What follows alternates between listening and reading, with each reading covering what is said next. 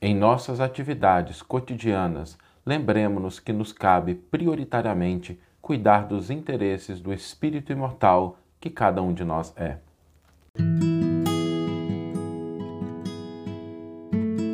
Você está ouvindo o podcast O Evangelho por Emmanuel, um podcast dedicado à interpretação e ao estudo da Boa Nova de Jesus através da contribuição do benfeitor Emmanuel. Hoje nós vamos trazer para a nossa reflexão um tema que é muito importante, que é a natureza, o que representa os nossos interesses mais importantes na vida.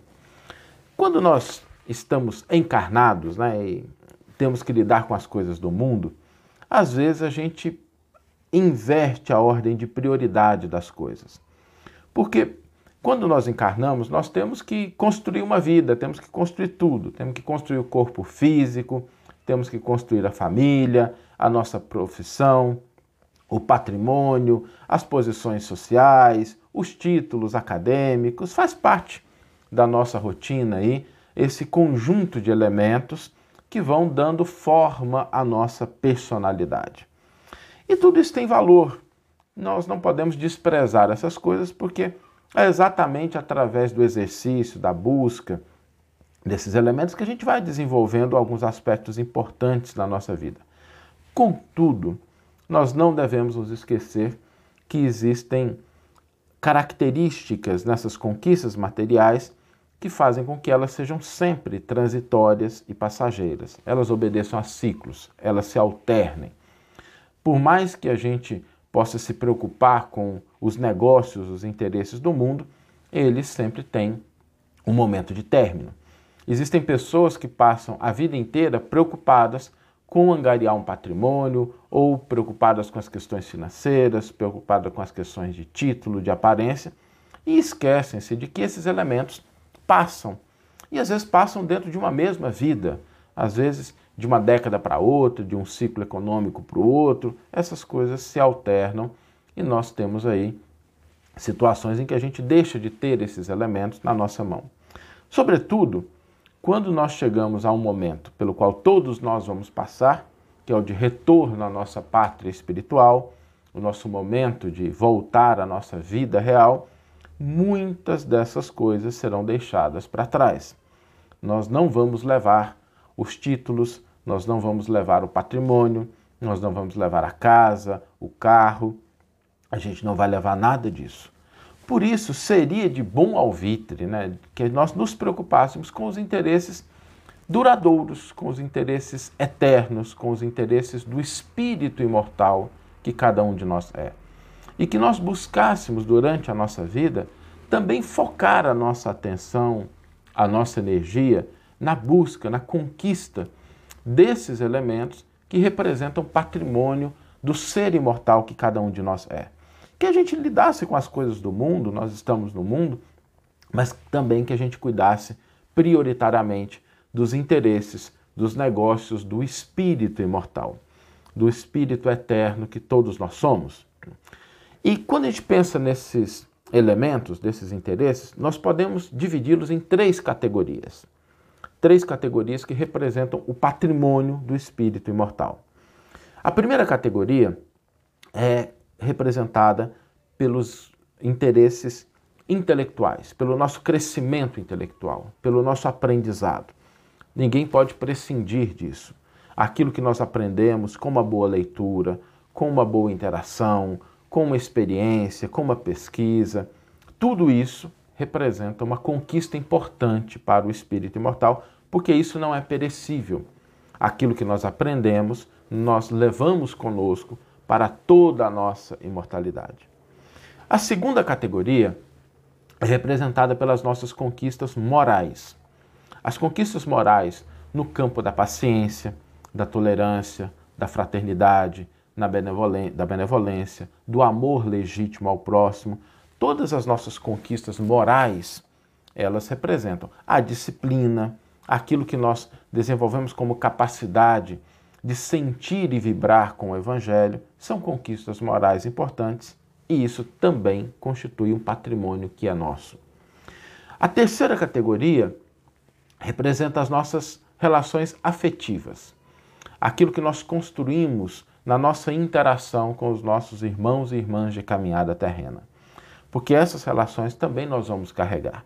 Não às vezes naquela forma que nós temos, mas o bem que nós fazemos, o perdão que nós ofertamos, quando nós construímos relações de confiança, de amizade, de respeito, essas relações elas também se perpetuam ao longo da nossa vida. Por isso, estando na vida, seria bom que a gente equalizasse, que a gente também buscasse aí dar prioridade para os interesses do espírito, que na nossa agenda do dia tivéssemos não só aqueles elementos que dizem respeito à nossa atividade profissional, à nossa atividade social, aos compromissos que a gente tem, mas que a gente colocasse ali também. Porque quando a gente tem um, um compromisso importante, quando a gente tem algo que seja relevante, a gente não coloca lá na agenda, né? tem que fazer isso por conta disso, no trabalho, uma atividade. Então vamos também pensar nisso, numa forma da gente colocar na nossa agenda do dia, cuidar dos interesses do espírito, cuidar das nossas conquistas intelectuais, das nossas conquistas morais e das relações afetivas que nós temos com os nossos irmãos e irmãs de caminhada terrena. E é muito importante a gente colocar na agenda. Porque quando a gente pensa, a gente estrutura. É potencialmente realizável. Mas quando a gente separa um tempo, aquilo se torna real. Quando a gente separa um tempo para se dedicar àquela ação, àquela atitude, àquela busca, àquela conquista, aquilo se torna real. Antes da gente dedicar um tempo, é um projeto, pode ser um projeto muito bonito, bem estruturado, bem elaborado, mas sem que a gente reserve tempo para cuidar daquilo, nós não vamos de fato conseguir concretizá-lo. Então, os interesses mais importantes da nossa vida são os interesses do espírito imortal, que a gente possa separar um tempo também para cuidar desses interesses. Vamos ler agora a íntegra do versículo e do comentário que inspiraram a nossa reflexão dessa manhã. O versículo está no Evangelho de Lucas, naquela parte que trata ainda da infância de Jesus, aquele episódio em que Jesus vai para o templo e aí José e Maria vão junto com ele, ele é uma criança né, de 11 anos, embora 11 anos naquela cultura tenha um status um pouquinho maior do que o que a gente entende hoje na nossa sociedade, mas José e Maria voltam e Jesus fica no templo, eles ficam desesperados, depois voltam assustados, né, como pais, procurando Jesus, e aí Jesus, né? Não sabias que me convinha cuidar dos interesses das coisas do meu Pai? E é exatamente esse versículo que está no Evangelho de Lucas, capítulo 2, versículo 49, e ali está registrado. Ele lhes respondeu: Por que me procuravam? Não sabiam, respondeu, que eu preciso estar nas coisas de meu Pai? E Emmanuel intitula o seu comentário a esse versículo como Negócios. O homem no mundo está sempre preocupado pelos negócios referentes aos seus interesses efêmeros. Alguns passam a existência inteira observando a cotação das bolsas, absorvem-se outros no estudo dos mercados. Os países têm negócios internos e externos. Nos serviços que lhes dizem respeito, utilizam-se maravilhosas atividades da inteligência.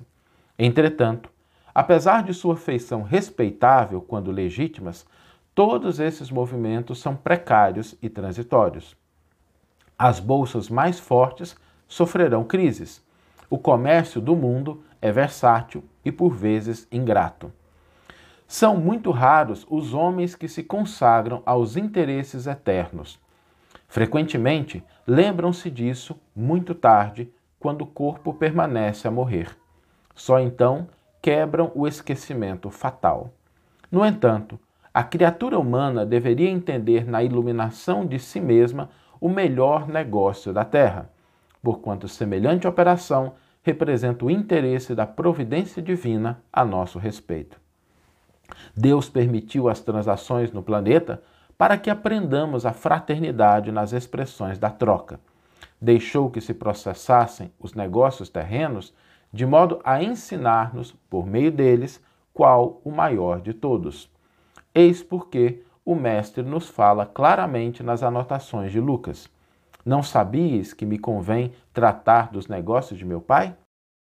Que você tenha uma excelente manhã, uma excelente tarde ou uma excelente noite e que possamos nos encontrar no próximo episódio. Um grande abraço e até lá!